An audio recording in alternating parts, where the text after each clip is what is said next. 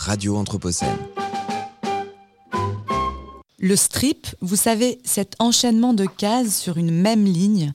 Ici, le strip fait juste deux cases et c'est suffisant. Dans la première, de l'action, du mouvement et du temps, donc, quatre personnages et du texte, de la parole et du décor. Je vous décris. Pierre entre dans la pièce en claquant la porte. Posture professorale, chemise, lunettes, mèche. Il explique, première bulle. Être un bon professionnel de la BD, c'est non seulement respecter la morale professionnelle et donc les règles assorties, il continue, deuxième bulle, mais aussi développer un style personnel, c'est-à-dire une préférence singulière pour une hiérarchisation spécifique des règles. Pendant ce temps, toujours dans la même case, trois personnages s'affairent de dos face à un tableau rempli de post-it colorés. Sur les post-it, on le comprend, ce sont les règles de la morale professionnelle dont parle Pierre. Ils sont répartis en trois colonnes. Cadre intime, cadre de la réalisation, cadre de la désingularisation. Un blanc avant la deuxième case. C'est ce qu'on appelle une gouttière, cet espace elliptique entre les cases de bande dessinée où il se passe des trucs, mais où rien n'est montré et où c'est nous, lecteurs et lectrices, qui remplissons le vide. On arrive à la deuxième case. Les trois personnages ont fini de ranger leurs post-it. Ils nous montrent fièrement le résultat. On entend la voix de Pierre, hors champ, achever sa démonstration. Il y a donc potentiellement autant de manières de faire qu'il y a d'auteurs ou d'autrices. Tout ça juste en deux cases. À moi, ça m'a pris 20 lignes. L'intelligence de la bande dessinée à l'assaut de la complexité des concepts sociologiques. Bonjour à toutes Bonjour à tous et bienvenue dans Sciences dessinées sur Radio Anthropocène, l'émission qui s'intéresse à la pratique, à la valeur et aux effets du dessin dans la recherche scientifique et la production du savoir. Au menu de l'émission aujourd'hui, la bande dessinée et ce qu'elle fait à l'écriture de la sociologie. Et pour en parler, j'ai le plaisir de recevoir Pierre Nocerino. Pardon. Bonjour Pierre. Bonjour Lou. Euh, merci euh, d'être euh, présent avec nous. Pierre, vous êtes sociologue de profession, mais vous êtes aussi un peu, ou beaucoup, ce sera à vous de nous dire, bédéiste.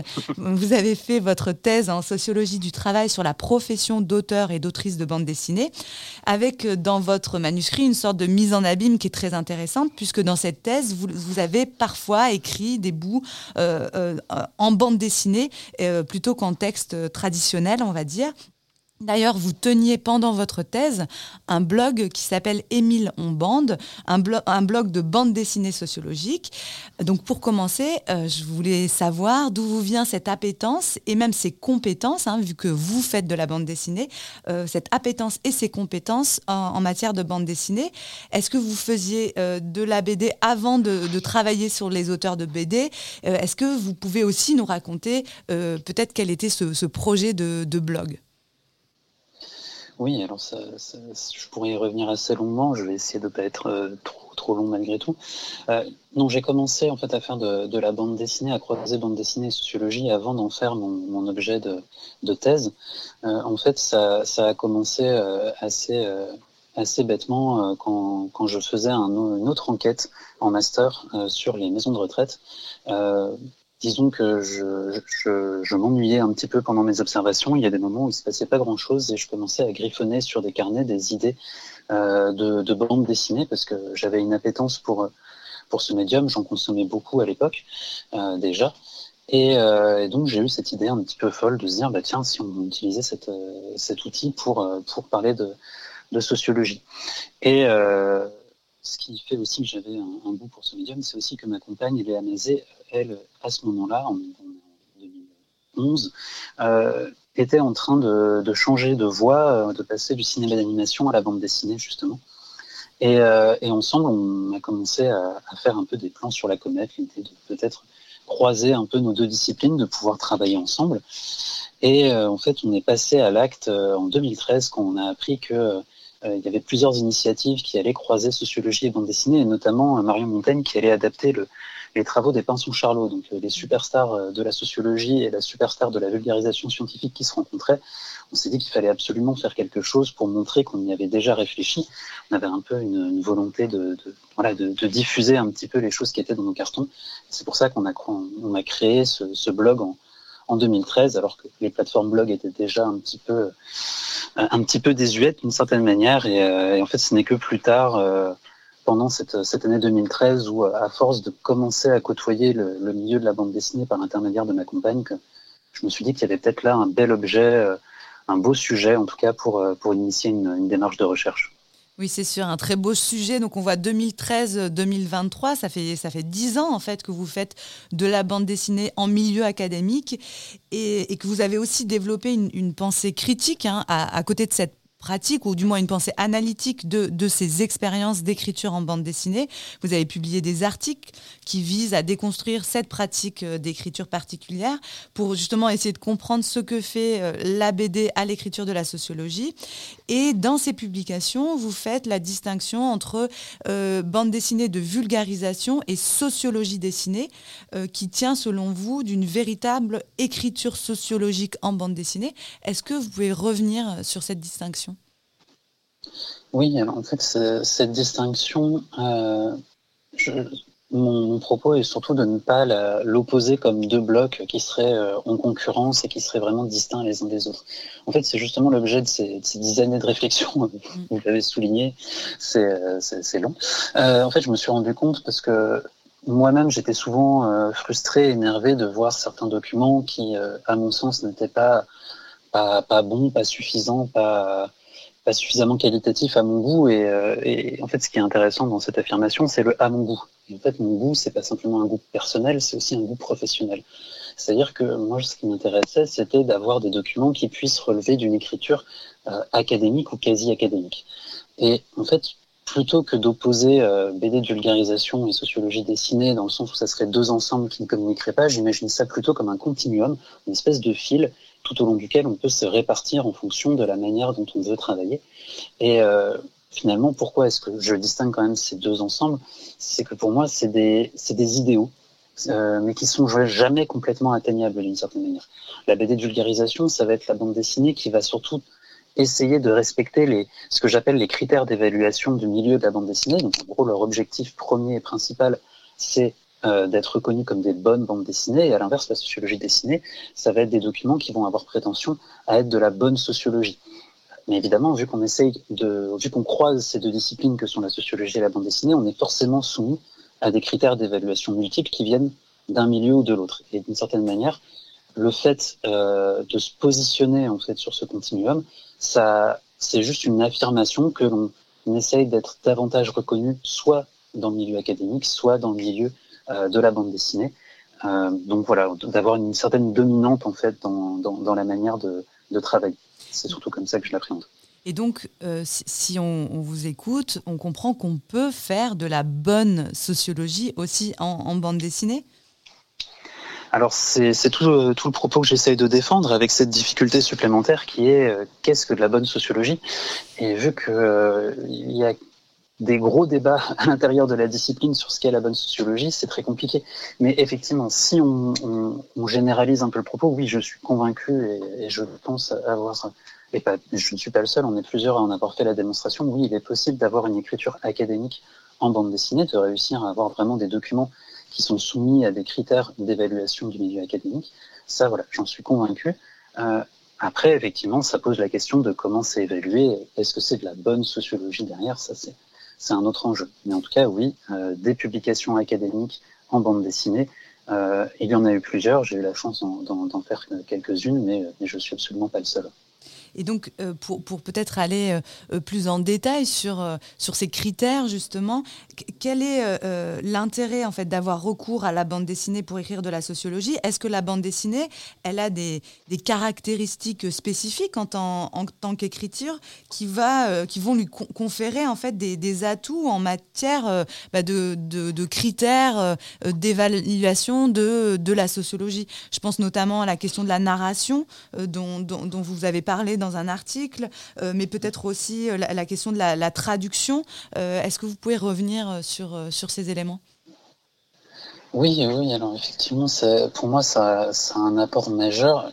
en fait, il y a plein de petits apports euh, techniques, c'est-à-dire que quand on, passe en bande dessinée, qu'on passe à la réalisation en bande dessinée, on se rend compte qu'il y a plein d'éléments qu'on n'aurait même pas pensé évoquer euh, dans une traduction euh, capuscrite, euh, mais qui là sont nécessaires du fait que c'est une image et donc on doit représenter les corps, on doit représenter les couleurs, on doit représenter les ambiances. Et l'avantage de la bande dessinée, c'est qu'elle fournit un ensemble de codes qui permet ça.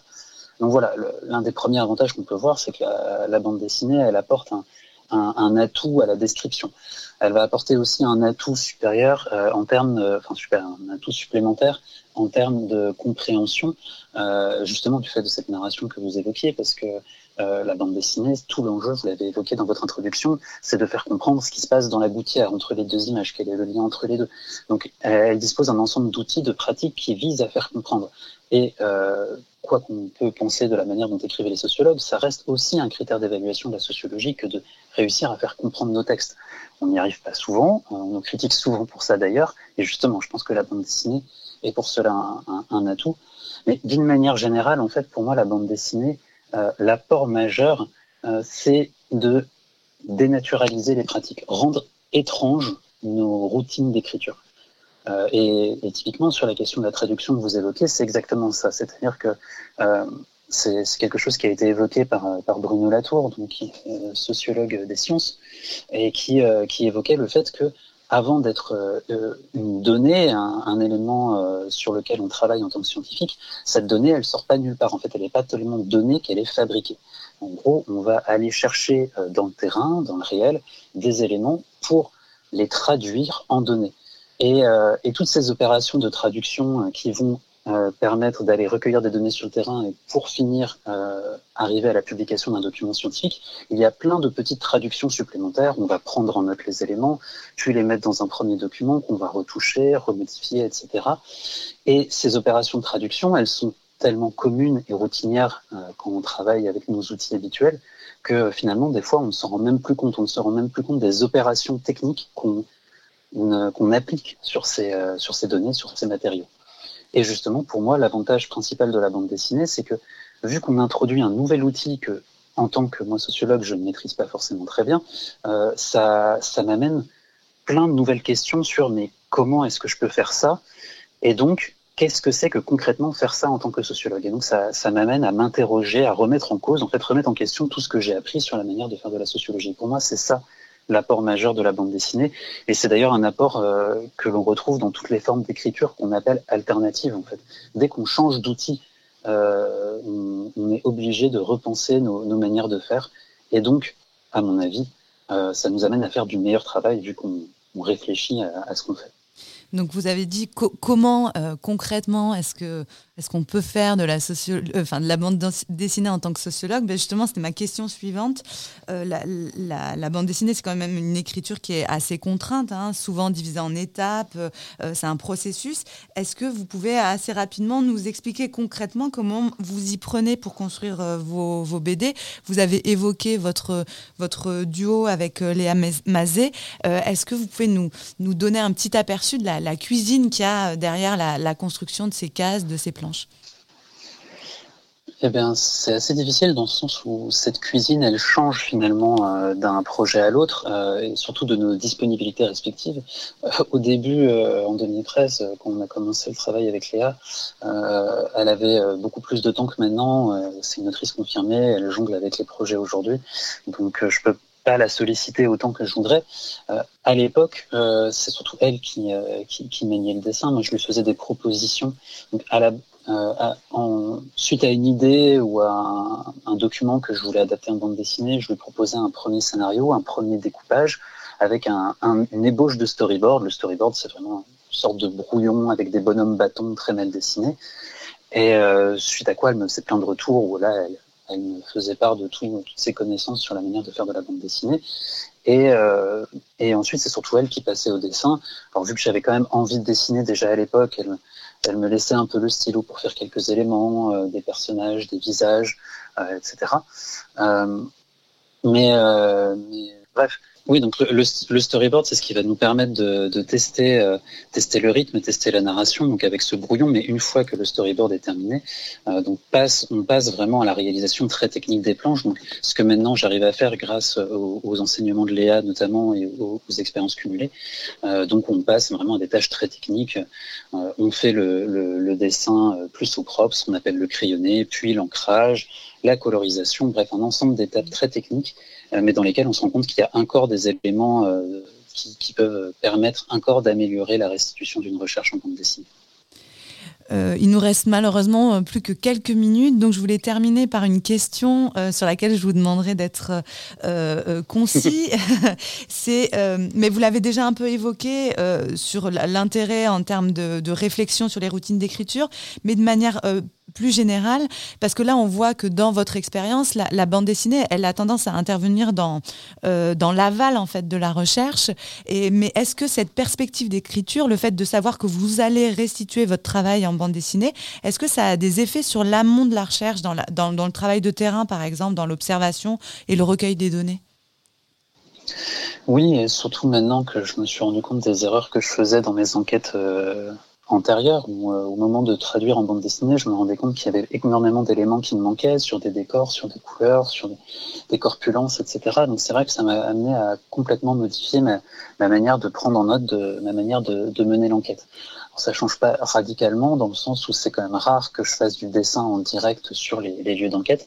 Mais voilà, c'est vrai qu'en tout cas, ça, m'a amené à changer les fameuses routines euh, dont je vous parlais tout à l'heure, qui sont pas seulement des routines d'écriture, mais en fait un ensemble de routines d'enquête qui peuvent avoir lieu donc en aval, mais aussi en amont de, de l'écriture. Et donc pour finir, est-ce que vous auriez une œuvre d'art à, à, conseiller à nos auditeurs et à nos auditrices qui fasse écho à cette question du, de la sociologie et de la bande dessinée?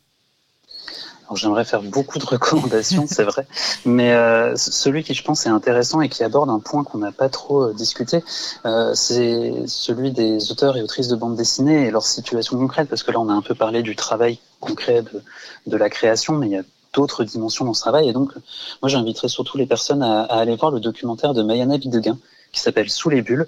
Alors c'est un documentaire assez ancien qui est disponible sur YouTube, qui date de 2014 il me semble, mais euh, elle actualise en ce moment même le documentaire dans un, ensemble de nouveaux épisodes qui s'appelle La révolte des crayons. Les trois premiers chapitres sont, disponibles sur YouTube et ça permettra de donner une idée de qu'est-ce que c'est concrètement que de faire de la bande dessinée euh, au-delà de la traduire en sociologie et au-delà de ce travail de, création. Ben merci beaucoup. Donc, qu'est-ce que c'est concrètement de faire de la bande dessinée sous les bulles, le documentaire? Merci beaucoup, Pierre, Pierre Nocerino, et euh, bonne, bonne fin de journée. Au revoir. Merci beaucoup. Au revoir. Radio Anthropocène.